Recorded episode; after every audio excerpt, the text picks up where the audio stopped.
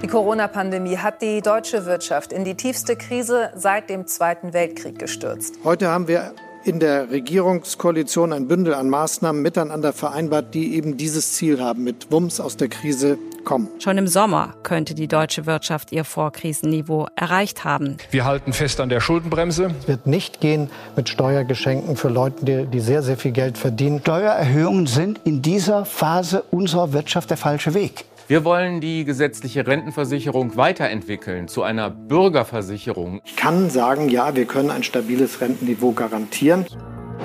Digitalisierung ist kein Nebenthema. Digitalisierung ist das Überlebensthema. Wir müssen die Schuldenbremse ergänzen durch eine Investitionsregel, damit wir in Infrastruktur in Zukunft auch investieren können. Und da wir gerade Niedrigzinsen haben, ist das auch eine Rechnung, die über die Jahre aufgeht. Wir machen Deutschland zum klimaneutralen Industrieland.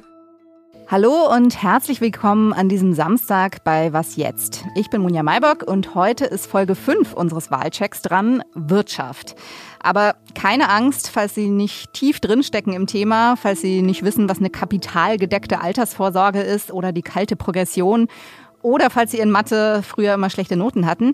Denn ich habe eine Gesprächspartnerin bei mir, die komplizierte Dinge ganz einfach erklären kann. Aber dazu gleich mehr. Was erwarten Sie von der kommenden Bundesregierung in Sachen Wirtschaftspolitik? Das haben wir die 49 gefragt.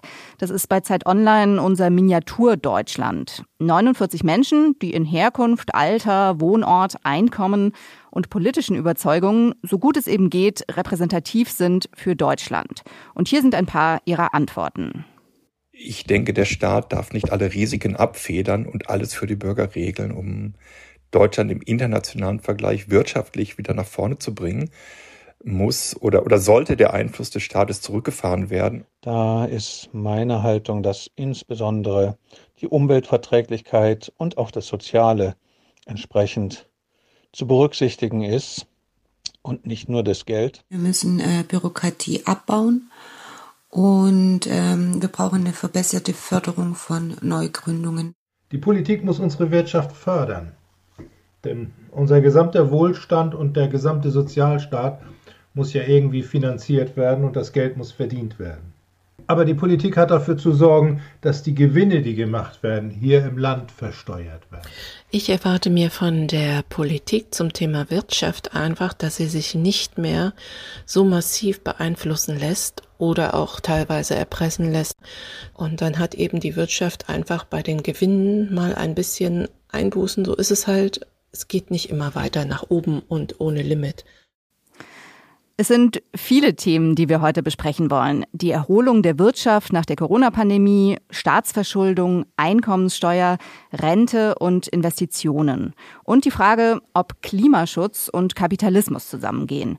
Ich freue mich sehr, dass jetzt Lisa Nienhaus bei mir im Videocall ist, die Wirtschaftskorrespondentin der Zeit. Hallo Lisa. Hallo Monia. Du bist ja schon länger dabei als Wirtschaftsjournalistin und hast schon einige Wahlkämpfe, glaube ich, mitbekommen. Was war denn diesmal das entscheidende Wirtschaftsthema? Also das entscheidende Wirtschaftsthema dieses Jahr ist ganz neu. Das hat, glaube ich, noch nie einen Wahlkampf so dominiert. Und ähm, das ist Klima versus Wirtschaft. Also, wie schaffen wir die sehr ehrgeizigen Klimaziele, auf die sich ja jetzt mittlerweile fast alle verpflichtet haben, ohne dass unser Wohlstand verloren geht? Wie wird die Wirtschaft klimagerecht umgebaut, ohne dass die Unternehmen aus dem Land abwandern?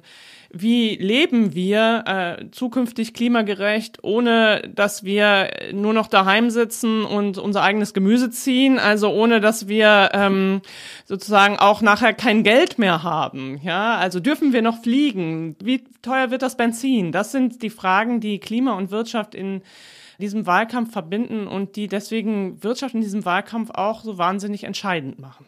Mhm.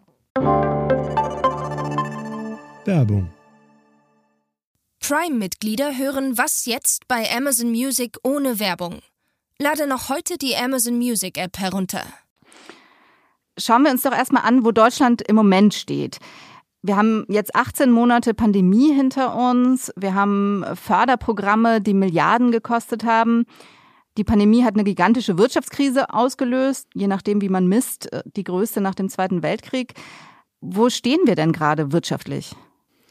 Im Prinzip stehen wir eigentlich ganz gut. Also das ist vielleicht die positive Nachricht hier zum Anfang des Podcasts, dass nach dieser wirklich tiefen Krise, die tatsächlich am Anfang ähm, in dem ersten Quartal, wo wir den ersten Lockdown hatten, tiefer war als die Finanzkrise, dass wir da aber tatsächlich mittlerweile halbwegs gut herauskommen. Also zumindest, dass der Optimismus groß ist und dass derzeit die Wirtschaft eher in eine Richtung geht, dass man gar nicht mehr weiß, wie man hinterherkommt. Also dass es irgendwie an Vorprodukten fehlt, an äh, Computerchips fehlt, dass die Inflation steigt, weil die Leute plötzlich wieder mehr Geld ausgeben. Also im Prinzip befinden wir uns gerade in einer Aufwärtsphase. Natürlich weiß man nicht, und das muss man jetzt auch ehrlich sagen, was noch passieren kann mit dieser Delta-Variante und in diesem Herbst und Winter sind wir sicher auch alle noch ein bisschen nervös, ob das nochmal auch was für die Wirtschaft Negatives bewirken kann. Aber im Prinzip muss man erstmal sagen, die Aussichten äh, und die Prognosen sind extrem positiv. Die Corona-Hilfen sind ja jetzt erstmal verlängert worden bis Ende Dezember.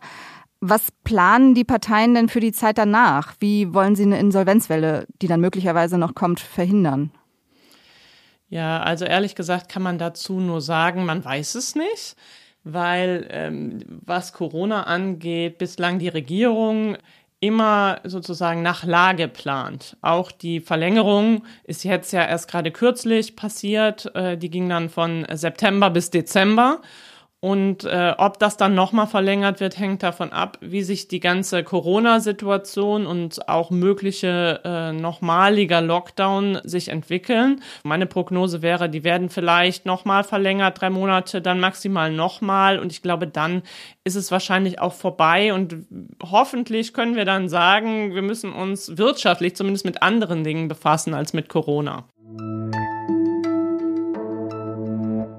Die Pandemie hat Deutschland ja viel Geld gekostet. Das Finanzministerium schätzt die Kosten für das laufende und das vergangene Jahr insgesamt auf 1,4 Billionen Euro.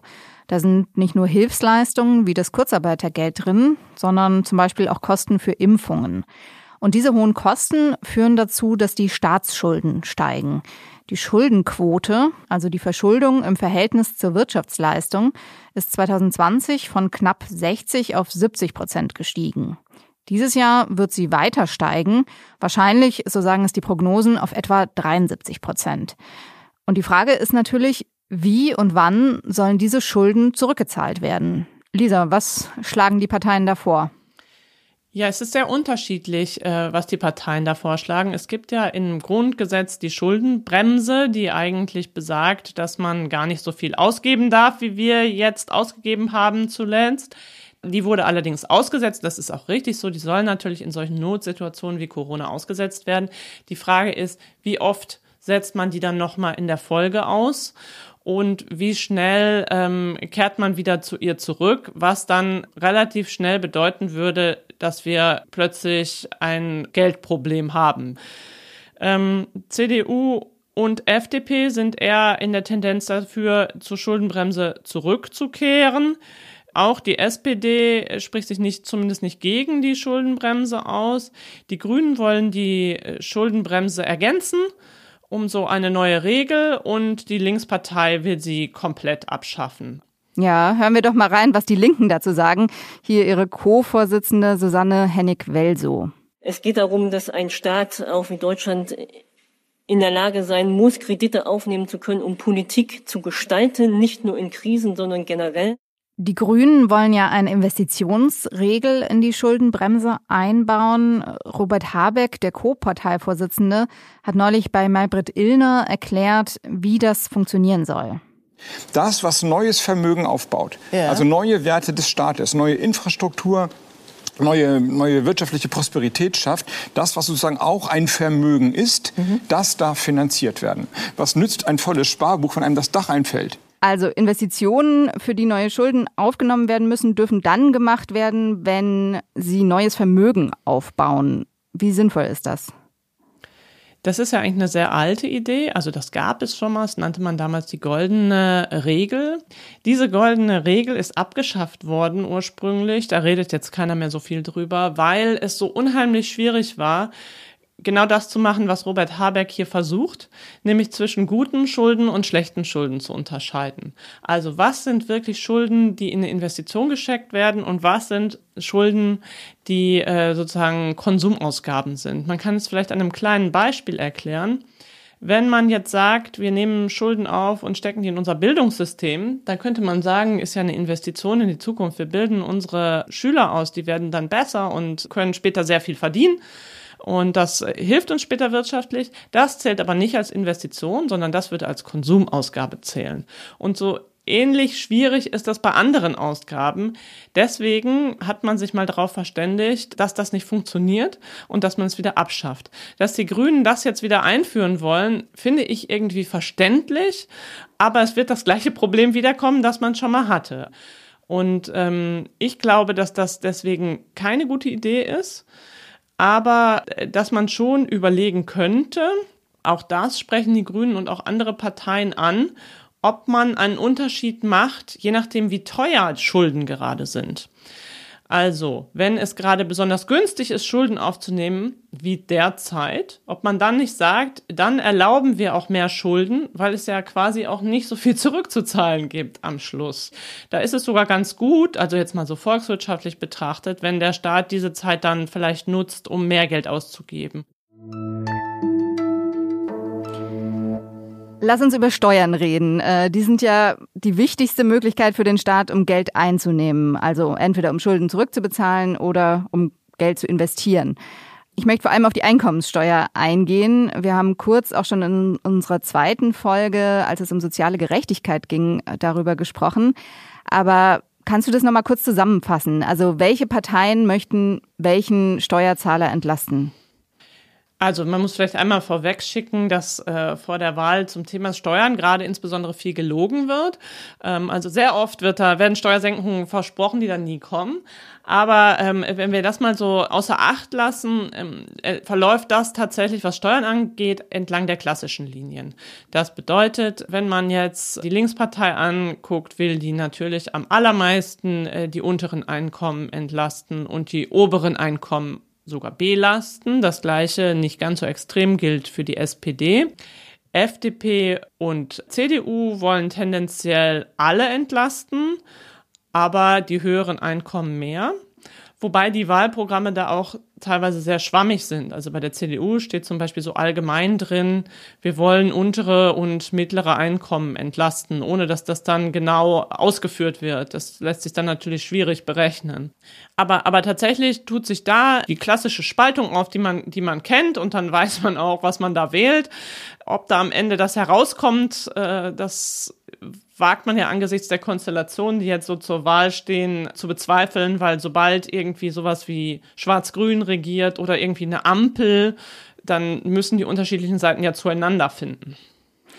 Man könnte ja sagen, Deutschland braucht eigentlich gerade Investitionen und damit keine Steuererleichterungen. So sieht es zum Beispiel der gewerkschaftsnahe Wirtschaftsweise Achim Truger. Es ist in einer Situation, wo man ohnehin Finanzierungslücken hat, und äh, man wirklich große Bedarfe hat, da muss man auch keinen Markt versus Staat Streit vom Zaun brechen. Mhm. So einer Situation, wo man Lücken hat, zusätzliche Bedarfe hat, ist es natürlich nicht plausibel, noch Steuern senken zu wollen. FDP und Union wollen ja auch Besserverdienende entlasten. Äh, CSU-Chef Markus Söder, der begründet die Senkung von Einkommens- und Unternehmenssteuern so. Äh, Linke meinen, Steuer erhöhen, bringen Steuereinnahmen. Das ist ein Trugschluss oft äh, widerlegt. Das Gegenteil, niedrige Steuersätze führen zu mehr, mehr Engagement und damit am Ende zu mehr Steuernahmen. Olaf Scholz sagt dagegen, solche Entlastungen sind nicht drin. Steuersenkung für Unternehmen mit sehr, sehr hohen Gewinn, über die hat Herr Laschet gesprochen, und für Bürgerinnen und Bürger mit sehr, sehr hohen Einkommen, über die ist auch gesprochen worden, sind nicht drin. Das kann man bei 400 Milliarden Euro Schulden nicht machen. Lisa, was stimmt denn nun? Also schafft man eigentlich mehr Einnahmen, wenn man Steuern erhöht oder wenn man Steuern senkt? Ja, das ist eine sehr gute Frage. Und leider lautet die Antwort nicht das eine oder das andere, sondern es kommt Schade. darauf an. Ja. ja. also im Prinzip ist es äh, beides möglich. Wenn man jetzt ganz kurzfristig betrachtet, schafft man natürlich erstmal mehr Einnahmen, indem man Steuern erhöht. Dann ist aber natürlich die Frage, wandern Menschen ab, wandern Unternehmen ab? Es gibt jetzt schon tatsächlich, habe ich gehört, Geschichten von, von Unternehmern, die sagen, sollten wir, das ist ja so ein bisschen das Horrorszenario, das derzeit auch an die Wand von manchen gemalt wird, sollten wir eine rot-rot-grüne Koalition bekommen, dann überlege ich, das Land zu verlassen. Ja, das also das könnte ja? passieren, das, das gibt es tatsächlich. Ähm, Unternehmer, die das sagen, leider sagen sie es noch nicht öffentlich, vielleicht kriegen wir sie noch dazu, sie sagen es einem im Hintergrund und ob sie es dann wirklich machen, wer weiß. Aber das ist natürlich die Gefahr, was dann natürlich am Ende bedeuten würde, dass das langfristig nicht mehr funktioniert. Die andere Sache, schafft man mehr Einnahmen, indem man Steuern senkt, ist leider aber auch nicht so einfach oder unzweifelhaft so. Das ist ja so ein bisschen die FDP-Geschichte oder auch die Geschichte derer, die sozusagen immer gegen einen starken Staat sind, dass man sagt, wir senken die Steuern, damit entfesseln wir die Wirtschaftskräfte und dann gibt es viel mehr Einnahmen, als wir ähm, äh, quasi am Ende dafür ausgegeben haben oder da, darauf verzichtet haben, indem wir äh, Steuern gesenkt haben. Das ist leider auch nicht immer so. Mhm, mh. Nochmal ganz grundsätzlich. Ich wundere mich ja immer, wenn ich die Wahlprogramme anschaue und von Steuererleichterungen lese. Ich meine, wir haben die Corona-Pandemie gehabt mit all den Wirtschaftsfolgen. Wir haben massive Investitionen, die anstehen in Klimaschutz. Der Bund äh, bezahlt 16 Milliarden Euro für äh, den Aufbau in den Flutgebieten, den Wiederaufbau. Ist es da nicht absurd, Steuersenkungen zu versprechen? Das glaube ich nicht, ähm, weil wir ja doch in Deutschland sozusagen im internationalen Vergleich ziemlich hohe Steuern haben. Also da gibt es schon auch viele, die sich beklagen, gerade äh, Unternehmer, aber auch, aber auch ganz normale Leute, ehrlich gesagt. Im, in der Mittelschicht haben wir ja zum Beispiel das Problem, der kalten Progression, so ein schreckliches Wort, dass man halt relativ früh schon in sehr hohe Steuersätze rutscht, die dann bedeuten, dass man nicht viel übrig hat, wenn man ein höheres Gehalt bekommt, also nicht viel netto davon hat. Und ich glaube schon, dass es viele Leute gibt, die sagen, ich, ich weiß nicht, wie viel habe ich denn jetzt eigentlich davon, dass ich so viel zahle. Was jetzt die Investitionen angeht, da gibt es aber auch einfach zwei, zwei Lager und da muss man natürlich angesichts der Wahlentscheidung überlegen, welchem Lager sortiert man sich zu äh, und, und dann kann man vielleicht seine Partei wählen, weil man kann ja sagen, wir müssen hohe Investitionen in Klimaschutz machen und deswegen muss der Staat ganz viel Geld ausgeben. Oder man kann sagen, wir müssen hohe Investitionen in Klimaschutz machen, das müssen die Unternehmen machen und deswegen müssen wir die Unternehmen an anderer Stelle entlasten oder diese Investitionen günstig machen. Und je nachdem, welchem Lager man da anhängt, wem man es eher zutraut, äh, so würde ich dann auch die Wahlentscheidungen treffen. Wenn man denkt, das kriegt nur der Staat hin, dann ähm, muss man halt eher die Grünen wählen. Wenn man denkt, das kriegt ähm, der Staat überhaupt nicht hin und er soll bitte nur einen Rahmen setzen, dann ist man halt eher auf der Seite der FDP und CDU. Ja, also das ist einfach eine Grundsatzentscheidung, die viel damit zu tun hat, worauf man selbst vertraut. Wenn wir über finanziellen Ausgleich reden, dann geht es natürlich auch um die Generationen, um alt und jung.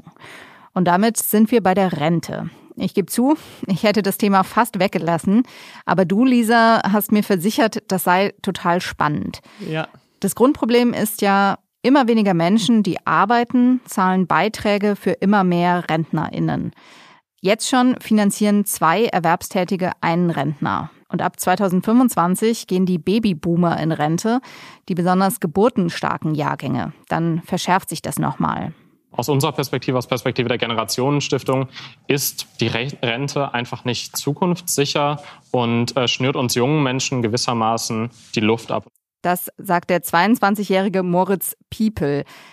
Gibt es denn irgendeine Partei, die sich in Sachen Rente so als Anwalt der jungen Generation versteht? Nicht wirklich. Das ist das Traurige daran. Das liegt auch ein bisschen da an den Anreizen sozusagen, die in unserem Wahlsystem gegeben sind, weil nun mal, wenn die meisten Menschen, die wählen dürfen, über 60 sind, dann ähm, will man denen natürlich auch nicht so gerne sagen, worauf dann demnächst verzichtet werden muss. Es gibt vielleicht eine Tendenz bei der FDP, ein bisschen äh, sozusagen ehrlicher zu sein in dieser Hinsicht und auch sich, sich da zum Anwalt zu machen. Allerdings habe ich das in letzter Zeit jetzt auch nicht mehr so stark wahrgenommen, aber tatsächlich sind sie wahrscheinlich am ehesten diejenigen, die sich da tatsächlich um Generationengerechtigkeit bemühen, während die anderen eher versuchen, es wegzuberuhigen oder sich um andere Themen kümmern.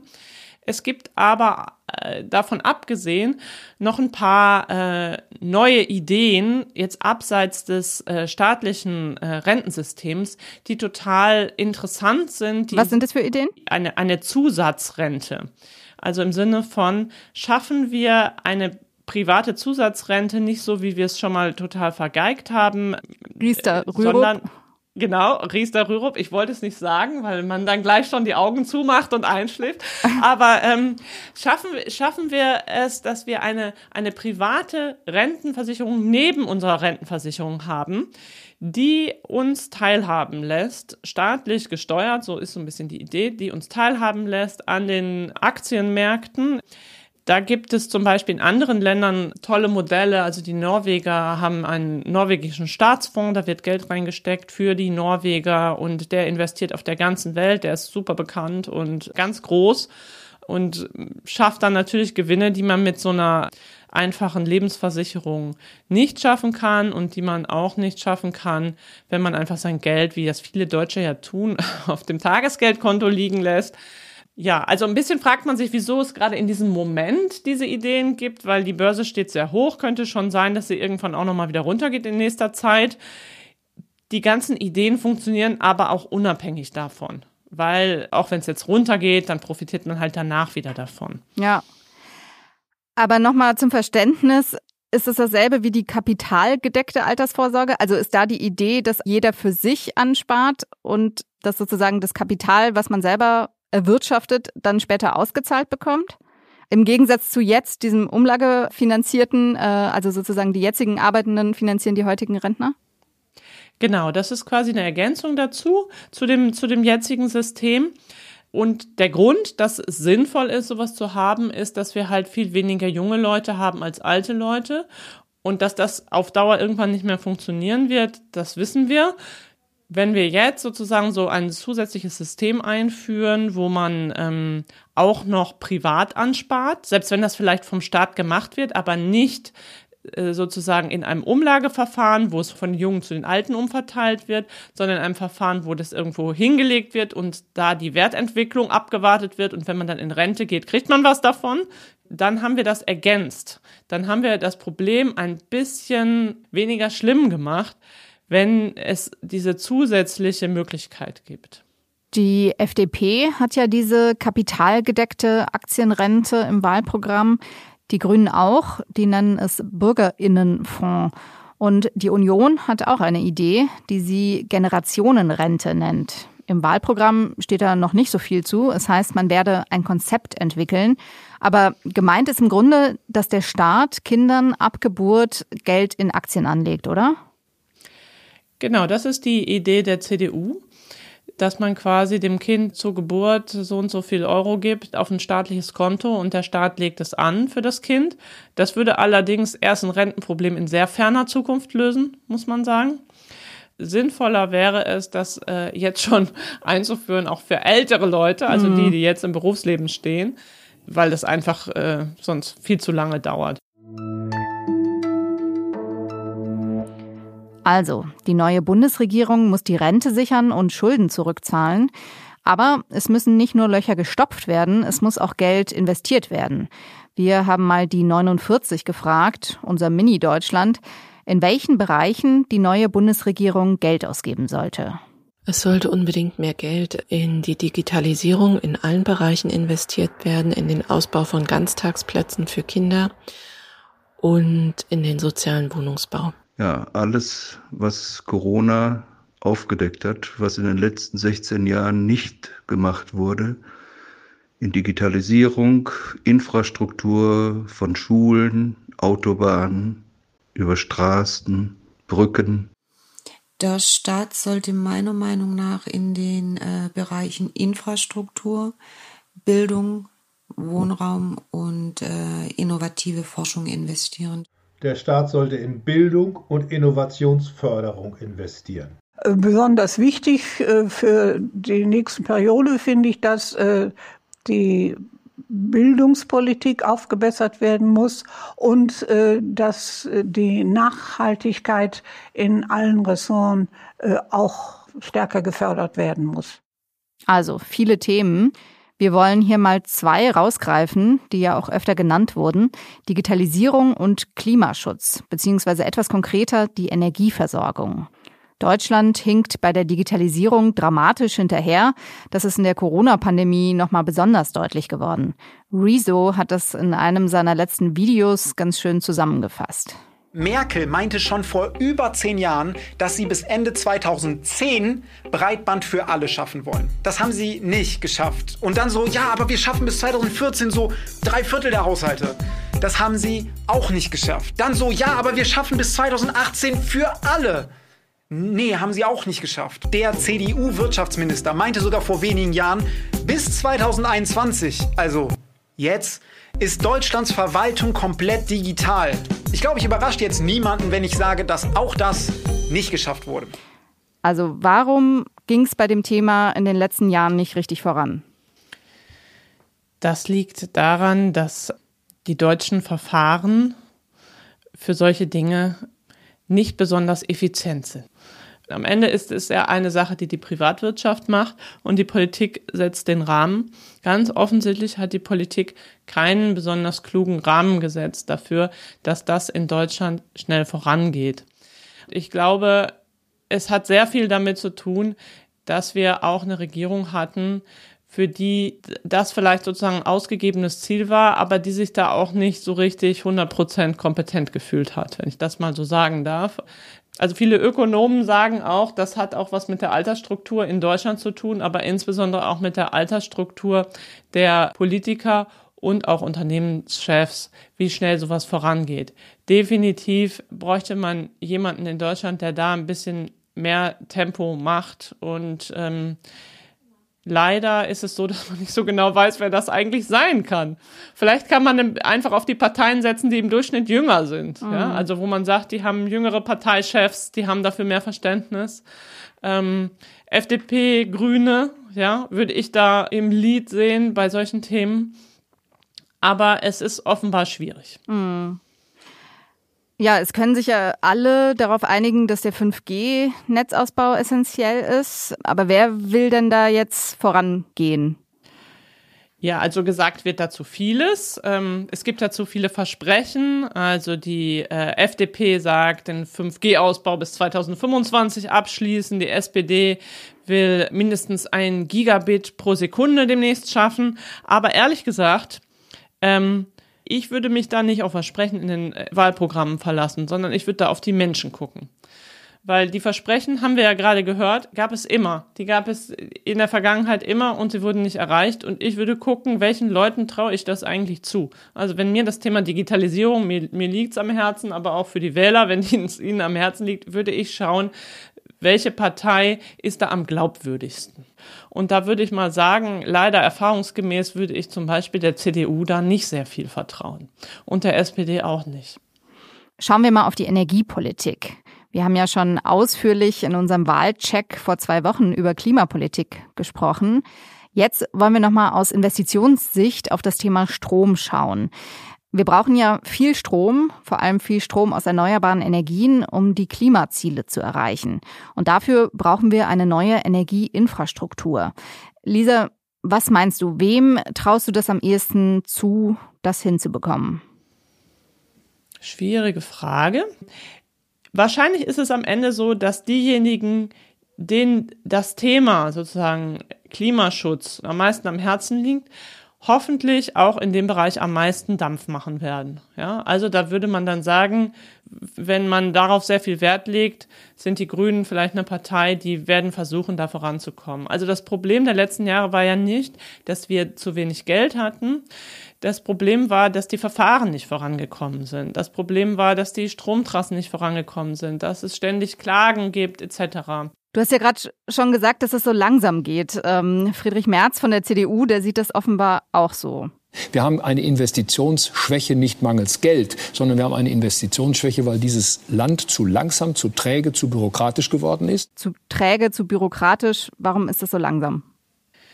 Ja, das größte Problem ist halt, dass in Deutschland sehr gerne geklagt wird und dass es sehr viele Bürgerinitiativen gibt, die mitsprechen dürfen etc. Das ist auch ein bisschen so das Problem der Grünen, dass sie einerseits in ihrem Wahlprogramm stehen haben, sie wollen das alles ganz schnell ausbauen, andererseits in ihrem Wahlprogramm stehen haben, dass die Einspruchsrechte da nicht beschnitten werden sollen. Am Ende kann man es nur wirklich verändern, wenn man beschließt, diese Sache ist uns so wichtig, dass wir unsere Verfahren beschleunigen und bestimmte Mitspracherechte nicht mehr zulassen. Das geht sicher nur in bestimmtem Maße, aber es gibt niemanden, der das jetzt vor der Wahl fordert, weil ähm, ich glaube, das ist so unpopulär. Das schreibt sich keine Partei ins Wahlprogramm. Ja, das große Wahlkampfthema Klimaschutz. Bis auf die AfD, die den Klimawandel leugnet, haben das ja alle großen Parteien drin. Aber was sich unterscheidet, ist, ob sie es eher als Wirtschaftshemmnis sehen oder als Chance für die Wirtschaft. Also die Union hatte ja lange das Mantra, ja, Klimaschutz müssen wir machen, aber wir müssen auch an die Industriearbeitsplätze denken. Inzwischen klingt es bei Armin Laschet ein bisschen anders. Wir machen Deutschland zum klimaneutralen Industrieland mit guten und sicheren Arbeitsplätzen. Also hat in der Union ein Umdenken stattgefunden? Es hat in der Union ein Umdenken stattgefunden. Allerdings muss man sagen, dass Armin Laschet sich auch sehr unterschiedlich äußert. Manchmal am selben Tag. Also ne? ja, genau, manchmal sogar am selben Tag. Deswegen muss man ein bisschen vorsichtig sein. Also, ähm, dass aber überhaupt der Klimaschutz so ins Zentrum gerückt ist, auch für die CDU, ist neu. Das ist wirklich neu und das ist auch im ersten Wahlkampf, wo das so ist. Und da die CDU ja nun mal äh, jahrelang hier immer die dominierende Partei war, bedeutet das auch, dass es wirklich sozusagen im Zentrum der Gesellschaft angekommen ist, das Thema. Da hat ein Umdenken stattgefunden. Die Frage ist natürlich am Ende ähm, bei der CDU wie auch bei allen anderen Parteien, wenn es bei manchen Fragen einen Trade-off gibt, also zwischen Wirtschaft und Klima, wie würden Sie dann entscheiden? Am Ende weiß die Union auch vielleicht am besten von allen, dass die Bürger Klimaschutz sehr wichtig finden, aber auch ihren Wohlstand. Ja, und so das Geheimnis, das, was gelingen müsste, damit man die Leute mitnimmt, die einen ja wählen sollen, wäre, dass man zumindest den Wohlstand erhält, wenn man das Klima schützt. Mhm. Das ist den Grünen ja auch aufgefallen, äh, dass das Thema Wohlstand wichtig ist. Und ja, sie versuchen ja jetzt auch den Klimaschutz und diese ganze sozial-ökologische Transformation, wie sie das nennen, als Wachstumschance äh, zu verkaufen. Hören wir hier mal, was die grüne Spitzenkandidatin Annalena Baerbock dazu sagt. Unser Vorschlag ist, dass wir ganz klar den Weg in einen klimagerechten Wohlstand durch konkrete Instrumente beschreiben und gehen, dass wir dafür sorgen, dass Klimaschutz die Grundlage für erfolgreiches Wirtschaften in den nächsten Jahren ist, weil wir nur so unseren gemeinsamen Wohlstand sichern können. Also das heißt, ähm, nicht nur die Union bewegt sich auf die Grünen zu, sondern auch umgekehrt. Die Grünen bewegen sich auf die Union zu. Genau, die Grünen haben sich auch total bewegt in diesem Wahlkampf, deswegen haben sie erst so stark werden können. Denn es ist nun mal, würde ich sagen, doch immer noch trotz aller Bedrohung ein Randprogramm zu sagen, wir machen Klimaschutz, koste es, was es wolle. Ich glaube, da gibt es keine Mehrheiten für wenn das das Programm wäre. Das ist es aber nicht. Was sie versuchen, ist uns zu verkaufen, dass man mit dem Klimaschutz sogar richtige Wachstumspotenziale heben kann. Und ich glaube, in einzelnen Branchen stimmt das. Also wir sind zum Beispiel stark in manchen grünen Technologiebranchen. Und wenn wir da jetzt noch stärker werden und das künftig dann auch weltweit exportieren könnten, weil andere Länder dann ähnlich Klimaschutz betreiben, dann kann das für diese Branche eine Wachstumschance sein ob wir tatsächlich sozusagen als gesamte Volkswirtschaft, als gesamte Wirtschaft eine Wachstumschance in dem Klimaschutz haben, das ehrlich gesagt bezweifle ich. Ich glaube, wir können froh sein, wenn wir es schaffen werden, unseren Wohlstand halbwegs zu erhalten, wenn wir sehr extreme Klimaschutzziele erreichen wollen. Ja, schauen wir zum Schluss noch mal kurz auf die Koalitionsmöglichkeiten. Welche Parteien würden denn in der Wirtschaftspolitik gut zueinander passen? Also wenn man jetzt den Umverteilungsteil, also den Part Schulden und Steuern nimmt, da sind es die klassischen Lager. Also da sind Rot, Rot, Grün die eine Gruppe, FDP, CDU die andere Gruppe von der Tendenz bei dem Thema, was ich ja dominant finde für diesen Wahlkampf, nämlich Klima und Wirtschaft. Da hatte ich ja vorhin schon erzählt, dass sich da Union und Grüne wahnsinnig aufeinander zubewegt haben. Und ich finde, dass man da jetzt eigentlich sagen könnte, da gibt es interessante parteiübergreifende Konstellationen, die auch ähm, funktionieren könnten, einfach weil Ansichten, die mal sehr unterschiedlich waren, dann doch näher zueinander gekommen sind. Auch die FDP hat sich äh, in der Klimafrage total bewegt. Sie will es mit anderen Instrumenten machen zum Teil als die Grünen. Bei denen steht der CO2-Preis halt im Vordergrund, sehr marktwirtschaftliche Instrumente so dass ich sagen würde, das wäre vielleicht sogar besonders reizvoll, eine Regierung zu haben, also für die Menschen, die diese beiden Seiten, die sich aufeinander zubewegt haben, in diesem Thema verbinden würde. Also bei den Umverteilungsthemen Schulden, Steuern, Rente, da gibt's die alten Lager. Beim Thema Wirtschaft und Klimaschutz dagegen wären neue Allianzen möglich. Vielen, vielen Dank, liebe Lisa, für diesen Überblick in Sachen Wirtschaftspolitik. Ja, danke dir. Und ich möchte mich bedanken bei allen Teilnehmern der 49, die uns Sprachnachrichten geschickt haben, bei Alma Deverni für die O-Ton-Recherche, bei Ole Pflüger für die Redaktion und Lennart Schneider für technischen Support. Ich bin sehr gespannt, wie Ihnen diese Folge gefallen hat und würde mich über Feedback freuen. Die Mailadresse dazu ist wie immer wasjetzt.zeit.de. Und nächste Woche gibt's eine letzte Sonderfolge. Da blickt meine Kollegin Rita Lauter auf den Wahlkampf zurück und schaut auch auf mögliche Bündnisse nach der Wahl. Ich sag Tschüss und wünsche Ihnen ein schönes Wochenende.